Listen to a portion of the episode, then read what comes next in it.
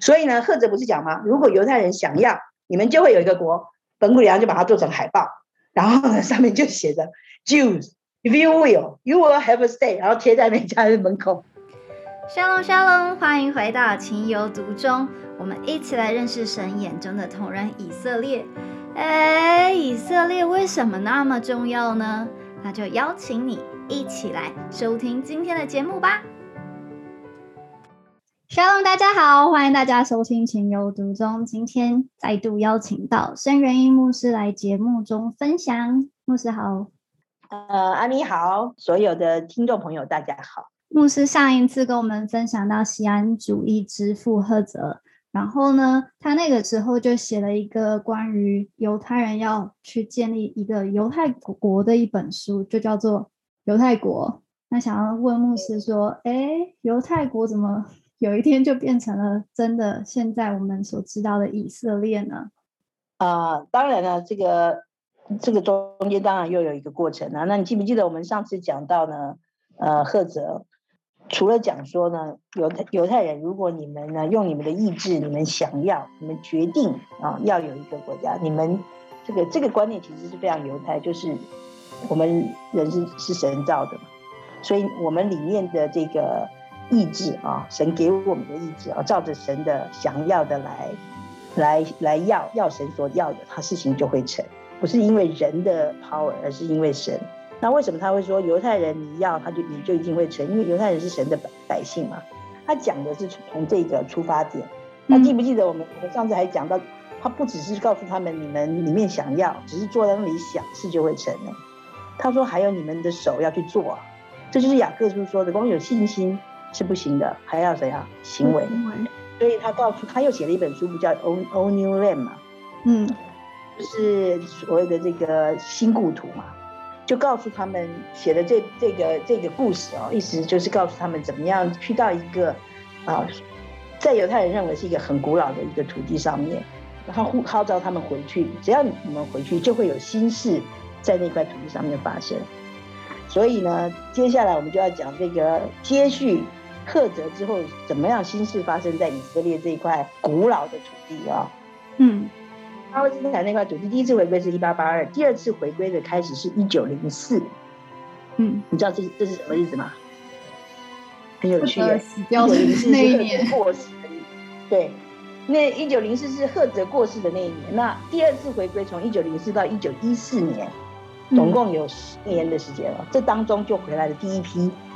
所谓的开国元老，很多英雄豪杰都在这时候回来。很里面很有名的就是本古里昂。本古里昂呢是呃这个一八八六年生的，生在波兰。其实你会发现本古里昂他是一个西安主义者，他的爸爸是西安主义者。他就写信问他问赫哲说：“我要怎么教育他？”赫哲太忙了，在忙着那个西安主义号召，所以根本没给他回信。是他就从来没有想到说这个。呃，这个他问的这个人，后来就继承了，把他整个意向施行出来的就是本古里昂。对，本古里昂三岁开始学希伯来语，三岁，裴瑞子还跟他开玩笑说：“你怎么那么晚才学？” 他当时从小就就散发出那个领袖特质，就跟大卫一样。我觉得，我觉得如果说赫哲像摩西哦，他就像大卫，他名字也叫也叫大卫本古里昂，很有趣。然后呢？所以他很他自己本身也很像大卫，大卫也是让国家可以合一，也是把这个也是打仗把它打下来的。本古里昂也是，他也是打仗把以色列打下来的哦。那因为你知道，赫哲曾经讲过，他非常不喜欢 Yiddish，因为这个语言就是一个奴隶的语言，因为他们就是在离散的地方，在别的国家讲嘛，所以他赫哲都觉得应该要不要再讲这个语言了，因为你你你你如果你的心态上面开始要得自由，你包括你的生活习惯，你讲的话都要。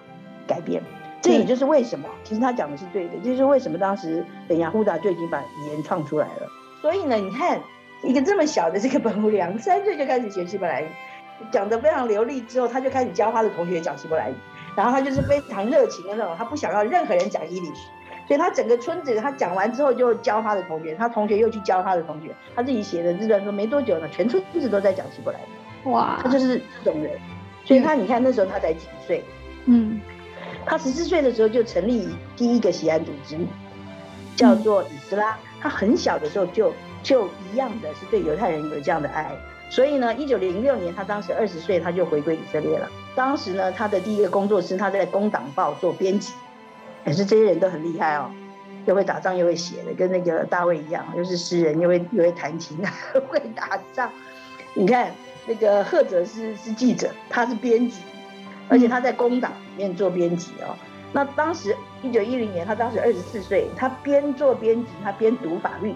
他当时为什么要读法律？因为呢，就他自己看，他觉得奥图曼土耳其当时统治巴勒斯坦这块土地嘛。那如果犹太人当时慢慢都回归了，你看一九一零年是不是已经第二批都回归一些回来了？嗯，一直都有人回来，所以他就开始想说要为这些人在这块土地。他当时想的，其实人想的都很小，都不够大。对，为什么我说这些事情一定都是出于神？因为本来都不是他想的。就你知道吗？本古里扬他就想说啊，我就来读法律。呃，他还去到这个土耳其的首都，去对去去读这个奥图曼法，因为他就想要他读了法律之后有这个位置，他可能要竞选国会议员或什么，然后就打算在在一席之地等于替犹太人讲话，他觉得这样就已经很好了，就是他可以替他的百姓发声嘛。那因为他自己是钢铁意志，然后就觉得他就可以 fight，他就可以在里面去替他的这个争取嘛，所以他就很努力的这样做，结果呢，完全神没有要照他的意思。嗯，那这个基督徒很熟悉了吧？神也没有像我们也也不是神，也不是都照照我们的意思嘛，哈。他想的很好，可是却在四年之后呢，被土耳其政府连他的那些喜安主义的同伴一起驱逐出境，不但不能成为国会议员，替替犹太人发声，连国家他都不能待了，他就直接把他从巴勒斯坦把他赶出去了。去了哪里？他就去了纽约。可是你知道吗？好事就发生了，他就是在。一九一四年到一九一七年这三年去了纽约，他那个时候就在这三年事情有很大转变。说认识宝拉吗？大的转变是他对娶了老婆，这个老婆呢 一生间支持他呢，不然的话本古里扬呢如果没有这个太太支持他呢，我看他那个那个钢铁般的意志恐怕很快会折断了嘛。嗯，所以你知道吗？现在很有趣，所以我真的觉得其实我们的耶稣是造成肉身的神。我们不是在天空飘的所谓的属灵人，你的生活很重要哎。听说啊，宝拉呢会帮本古里昂打一种果汁，本古里昂三餐都喝那个果汁，就是一种特殊的果汁，就是有吗？譬如说红萝卜加什么东西，加什么多梨，加什么，然后打了一个健康的果汁。然后呢，本古里昂就每天都要喝那个果汁，从来不间断的，也没事哈，一直是这个不到现在的营养学，他也没喝出问题。有一次，我就去去本古良故居里面看到保罗这个本古良写的一些日记。有一次呢，他老婆呢出去出去一个礼拜还干嘛？他不能离开他老婆。他老婆因为要出去一个礼拜，就找了一个人帮他用同样的分量，就是告诉他什么 recipe 都告诉他，他要喝这个果汁，所以你要打这个果汁给他喝。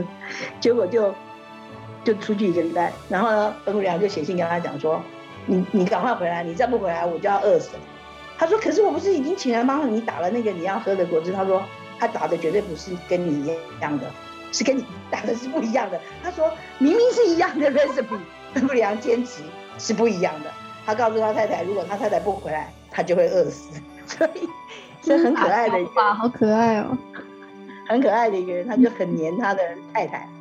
所以他一九一七年很有趣发生的，这是他个人发生的事，他就结婚了。一九一七年发生了一个很特别的事，叫贝尔福宣言。嗯，如果对以色列很熟悉的就知道了，意思就是说，在赫泽的这样子到的各个国家，有没有？他说要把犹太的问题带到国际之间，有没有？嗯，让国际之间来处理，有没有结一个国子？贝尔福宣言就是一个很大的国子，因为当时英国是一个非常重要的国家，他宣告了，就等于全世界，他是领袖国家嘛，等于就是就是等于被替以色列背书了。就是说呢，他们想要要让以色列人回到巴勒斯坦这块土地，建立家园。当时还没讲到国国家，没讲到国家建立家园。所以你知道吗？那个要回到这块土地上面，哪一块土地在赫哲那个时候还选来选去有没有？还一下子又去哪里去哪里？就是没有要把你选回原来巴勒斯坦这块土地。但是呢，在贝尔福宣言里面确定了，要回到巴勒斯坦这块土地来，为以色列人建立一个家园。这是当时贝尔福宣言的时候所拟定的事情，是在一九一七年。所以后来你知道吗？本古里昂也非常聪明，知道英国要支持以色列，他就加入英军打打第一次世界大战。嗯，他就进去打仗啦。所以你看哦，以色列每一个都是当兵的，我们是不是也是当兵的？基督徒你也是当兵的。以佛所说告诉你要穿上全副军装啊，所以他就是当兵了。所以当他加入英军打仗的时候，当然他就回到巴勒斯坦之后，就在犹太人当中，因为他的心智就是要完成这个所谓西安主义，就是犹太人要回到这块土地建立一个家园的这样的一个心愿嘛。所以他整个所做的事情都是在这这些方面，都是照着赫德赫哲的那个 Jewish State，是不是？我们刚刚有讲到，如果你们自由的时候，你们要回去西安，要成立一个国会，你们会有国家基金，你们要设立学校。你们会有国国歌，你们会有土地，你们要让土地重建，你要保卫这个国家，是不是有很多东西要做？嗯，他就开始做这些事啊。所以他一九三零年，他是当时四十四岁，他就成立工党，第十七届西安大会。当时本古里昂带着他们工党的人员去参加的时候，他是最大党。哦，他已经占所有西安大会里面的百分之二十九。下一年的第十八届呢，他已经工工党已经变百分之四十五了。哇！我是觉得我，我觉得这个人很有趣的，就是不单只是说他的这个意志，钢铁般的意志。我觉得神用一个人做一个榜样，给全以色列人看。你想想看，当时要回归回到以色列这块土地，当时他们回来的时候，那里全部都是沼泽，哎，嗯，不是你们现在看的呃耶路撒冷这么漂亮。对，当时不是，也不是只是沙漠，哎，是沙漠淹过水，你懂吗？就是都是沼泽，就是有根本也不能耕种，是可以耕种的土地都是水。也就然后就就有很多的什么呃蚊虫啊，这蛊毒瘴疠嘛哈，所以他们要开始整地。那当时回来来很多人呢，就在那个地方整地的时候，全家就立即就死掉了。因为以前得痢疾是不治之症啊，他还没发明这种这种消炎药什么的哈。所以呢，你们如果去以色列的西部海岸边，当时他们一回来呢，就是从雅法嘛，就往往北走嘛。雅法不是跟阿拉伯人打架吗？阿拉伯人嫌挤嘛，哈，因为阿拉伯人都大部分都住在那种很古老又是城市的地方，所以当时他们回，这就是为什么后来特拉维夫会会会出来，因为回来回归的人就离开了，就是往北边一点建立城市。那你会往北呢？包括旁边的这个什么赫泽利亚，或者是你纳坦亚，你你你往以色列北边的海部海海边走。其实你会去到，如果你有有机会看到那边的一些小村庄，有一些坟墓，里面都是一整个家人的名字，同样的姓啊，然后会有一岁的啦，比如说二十五岁啊，二十岁，那表示是夫妻嘛，哈，嗯，然后呢，里面会有一岁的啦，三岁的，四岁的，统统埋在一起，嗯，这什么意思呢？就是全家都一回来开垦土地就死了，嗯，得了痢疾就死了，所以他们流血流汗，嗯，所以所以以色列。是不是需要一个 iron will 才能够来这个来在这块土地上面坚持再苦，就算流血流汗没有生命，他还是要坚持的这样的人才会回来的，真的并不是容易的。所以我觉得本古里昂，我神选他，也在他里面放下一个这样的一个坚强的意志力，意思就是说，当时要回到那块土地建立这个国家，是要历经千辛万苦，嗯，是非常非常的艰难的，对。后来一直到一九四七年底，他们又打了一个内战，内战对不对？嗯，因为当时联合国决定了有一个一八一的决议案，决定要在巴勒斯坦这块土地上面建两个国家，内战就开始打了。以色列当时根本就没有，总共六十万百姓，只有六万可以打仗，嗯，其他都是老弱妇孺。这还亏本古里昂有先见哦，他在一九四五年的十一月就成立了以色列的防卫部队。防卫部队从哪里来的？以色列的防卫部队就是现在的 IDF 的前身。你知道 IDF 是以色列的军队，现在的这个也是叫防卫部队。他们不叫军队，他们叫防卫部队 （Defense Force） 嘛，Israel Defense Force。那这个以色列的 IDF（Israel Defense Force） 以色列防卫部队的前身就是本古里昂在一九四五年的十一月成立的。那这个怎么成立的呢？这个其实你知道吗？以色列人他们当时回归回来的时候，是不是都是集？其实当时都是用集布资的方式。嗯，对，就是一群人住在一个地方，一群人住在地方，有的人种椰枣啊，有的人种花呀，有的人种马铃薯啊，有的人种什么东西，有人开旅馆啊。为什么他们当时要用吉布提？因为当时就像你说的，巴勒斯坦人就在上面，他不高兴你们回来嘛。还有对不对？所以呢，当他们来住的时候，如果你个人一个人单独住在那边，很快就被杀了。对，所以他们自己要有 defense force，他们自己必须要有保全人员，然后住在一块土地上。就是这些保全人员从各个吉布提集合起来，是被本古良集合起来的。他把它集合起来，成为国家性的防卫部队，还把他们练，叫他们要开始操练。他早就看见这个国家要存在不会那么容易的。嗯，筹集不会让他们就这样子平平安安的就成立国家了。嗯，所以你知道吗，他成立了之后，一九四七年才两年，一九四七年的十一月二十九号，一八一决议案出来之后，内战就开始打了。如果没有本古良练兵两年，能打吗？嗯，一下都死光了，六十万一下都被杀光了。对啊，那当然，所谓打就六万人也打得很辛苦啊。所以建国战争，你去贺泽山，看到那些建国阵亡将士的墓碑，里面有八岁的，有十岁的，这些都是阵亡将士，都是打建国战争的。嗯，八岁，你能想象吗？所以呢，你说他要不要要钢铁般的意志？因为若不是出于神，谁敢接这个位置？对啊。最后再讲到一九四七年宣布以色列独立，如果没有谁，谁敢啊？当时所有的人都说不能想，不能宣布，不能宣布啊！我那个那个那个联合国才才说要建两个国家，他们就要来打我，把我们打成这样了。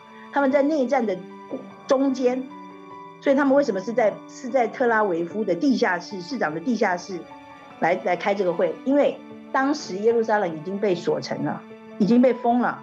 人都进不去了，里面的人都没有食物吃了，耶路撒冷已经被围困了，所以他们没有在耶路撒冷开会，只能在特拉维夫开会，而且开会的时候就是还在打仗的当中，内战的当中，所以所有的人都说不能不能，现在不能宣布我们要独立，那么如果现在一宣布，我们不是就完全他就是卯足了，一定要把我们杀死吗？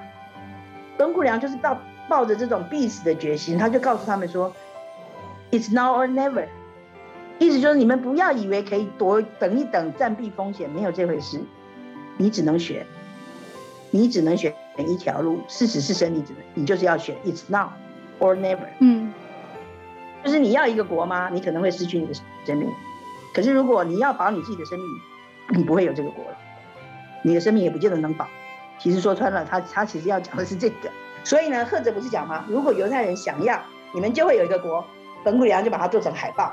然后呢，上面就写着 Jews，if you will，you will have a stay，然后贴在每家的门口，贴在到处都贴，让他们，你懂吗？就是要你就是要号召，就需要有这样的人来做这样的事。嗯，所以我们说的五重指示，你看，如果赫哲是先知，本古良就是使徒嘛，对，他就是真的把它实行出来。嗯，他抓得到赫哲的那个意象，然后还可以把它实践出来，就好像大卫，你让神得着大卫。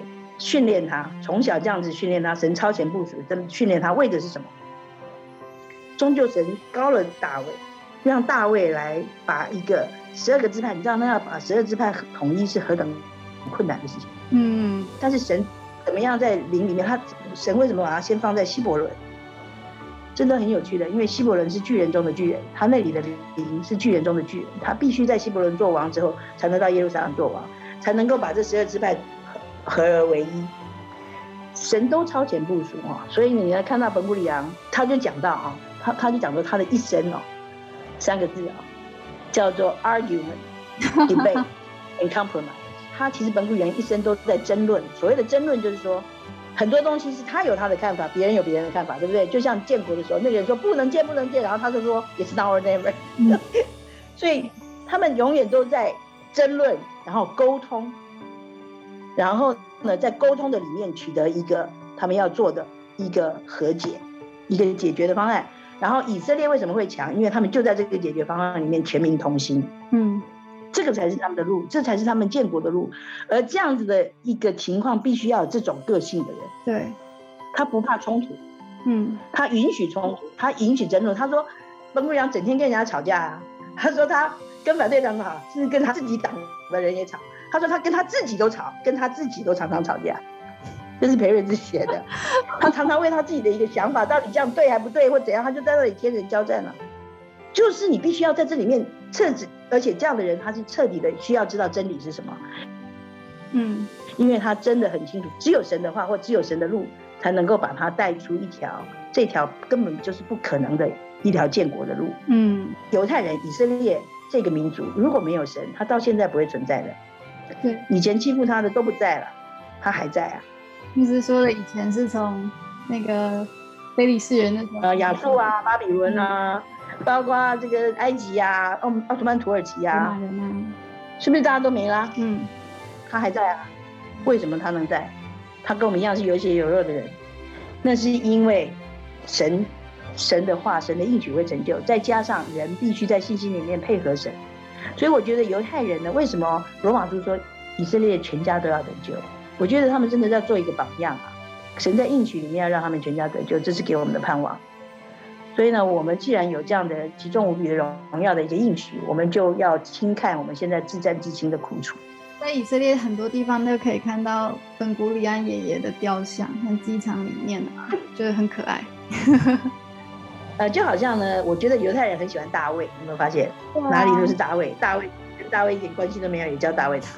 那他们很喜欢大卫呢，那刚好这个本古里昂又叫大卫本古里昂，嗯所以他们都称他老人，欧美，他们就称他老人啊哈，老人是一个尊称，所以在他们的心目中呢，他其实就是跟圣经里面的大卫一样，哇哦，嗯，是个 father。那那也是一个一个真的在他们心里面没有人可以到目前都没有人可以超过他的，嗯这样的一个一个领袖，一个一个一个领袖。但是我真的发现了这几个领袖，他们有一个共同的特质，就是他们对犹太人的爱，嗯不论是赫泽或者是本古里昂，他们那个爱，啊、实在是我觉得只有重生来，不单只是说他们的神迹骑士随着他，我觉得那个他里面的信念，还有他的钢铁般的意志是出于爱。嗯你要可你要怎么样分辨？你要分辨果子。那另外一个我特别要提到的是，他在打建国战争的时候，当时你知道他不是只有六万人可以打吗？物资又非常缺乏，所以他们又在哪里打仗？在南地，就是从这个耶路撒冷往南嘛，他一一路要打到以拉他。他当时呢就里面就有感动，他们一定要把以拉他这个港口拿拿回来，因为呢，他甚至在里面就就讲他自己在他的日记里面都写到，以后以色列的这个高科技啊，这个在犹太国里面讲的，以色列要在各方面在高科技上面要呃要能够享誉全全球，这个他们当时都看到了。哇，然后他，而且本古里昂说这些东西都会在南地发生，所以当时呢，所有的兵就来报告说啊，我们子弹没了，然后等一下又来报告说啊，有伤兵，没有胶带，没有绷带或没有药怎么办？都来问他这些事情。本古里昂永远都只回答一句：以拉他要拿下来，以拉他非要拿下来，他从头到尾只讲这个命令。嗯意思就是啊，不要来跟我讲没有水或没有食物或怎样没有，你们要记得以拉他要拿下，你们就是往前去把以拉他拿下来。结果果然他们后来就把以拉他拿下来，所以以色列你们现在看到整个土地有没有从北到南，经过南地，南地还在以色列领土里面。那谢谢本古里扬然后一直到那个特别的人嗯啊，所以在他没有芥菜种一般的信心可以移山哦，我觉得呢，一切都是有神在背后的。所以牧师，你觉得我们可以从本古里安的身上学到什么样子的功课或者是特质？嗯，我觉得呢，他的这个，我觉得本古里昂让我还有一个让我去学到的最重要的就是他所有的这个外显的这些力量跟 power 跟他的这个 strength 哈，这这种这种可以长久忍耐哈，就可以直到执行直到事情完成，都跟他安息有关系。嗯他住在旷野里面，知道吧？他不住在耶路撒冷，也不住在在那个南地的这个头，离这个别是巴呢，大概半个小时吧。嗯那那个地方呢，就叫做旷野，啊，所以他自己就看到了说，以后南地的河水复流啊，旷野啊，会有很多的年轻人去那里住，然后发明高科技啊什么。他他在那么久以前他就看到了，嗯然后他就以身作则去住在旷野里面，然后他就在那里呼召所有的年轻人，告诉他们说，他看过斯堪的纳维亚的整个黑森林，很美丽的森林，那个整片的森林比不过他自己在在窗前种的一棵树，因为这棵树呢，他每次都要走两公里提提水来浇灌，意思就是说什么？你自己种的，你亲手，你花你的血，流你的汗种出来的树，它就是全世界最美的一棵树。嗯，你知道本古里昂，我很呃，我很觉得他们很特别，就是说，他不是在那个领袖，然后讲话没人味，他讲话就很像个人。他不是一个政治，你们说他像政治，他每次写的东西都写的类似像这种东西，很摸着人的心。嗯，我觉得他真正的摸着的，就是说，只有神，真的是神的灵、神的荣美可以 touch 人，所以他必须是在那个地方真正摸到他的心、自己的心，所以他很多东西一生果效由心发出。嗯他讲的话不是所谓政治，他号召年轻人去南地那种地方，谁要去啊？没有水，就像你说养一棵树都要走两公里去提一桶水回来，再浇浇一棵树，多困难啊！没有一件事情是容易的，但是他就是挑战年轻人去，然后他自己就住在那里。在本古里昂的一生当中，经过以色列三次最重要的战争：一九四一九四七年的这个建国战争，一九六七年的六日战争，还加上一九七三年的赎罪日战争。他是在一九七三年的时候过世的，赎罪日战争是在十月，他十二月就过世了。嗯他看完了这三个战争，他才走的。他当时虽然退下了他这个所谓的总理的位置，他当时退隐在这个南地旷野里面。其实以色列所有其他的总理要面对这些战争的时候，都是去问他该怎么办。嗯他为什么有那个能力？不只是说他有这个钢铁般的意志可以执行事情，最主要是他里面有那样的生命的那样的一个深度，他可以看见，然后他可以相信，然后他可以看见他成就。然后还去执行。这是，这是基督徒，我觉得我们在现在最重要，特别我们在幕后的时代，你真的就是要像大卫一样连于神。大卫不是说吗？如果我有一件事情可以求，只有一件事，我就是要在你的殿中求问你，瞻仰你的容美。嗯这是大卫说，我如果世界上什么事都没有了，我只有一件事可以求，我只求这个。嗯本古里昂就做到这个现代版的大卫。好，我们今天又讲完了，又讲太多了。谢谢牧师把本库里安的这个精神都讲得很清楚，然后也给我们就是看待以色列这国家的时候有一个很重要的眼光，就是知道说这都是用血用汗所堆叠出来，而这个意象、这个感动，如果不是出于神，它是不可能被成就的。是的谢谢牧师今天的分享，感谢耶稣，希望还有机会邀请牧师，拜拜。拜拜。谢谢您收听今天的《情有独钟》。本节目由鸽子眼与以色列美角共同制作播出。希望这些知识型的内容能预备我们在未来能更自在的与以色列朋友建立友谊。也邀请您推荐《情有独钟》给你的好朋友哦。Shalom。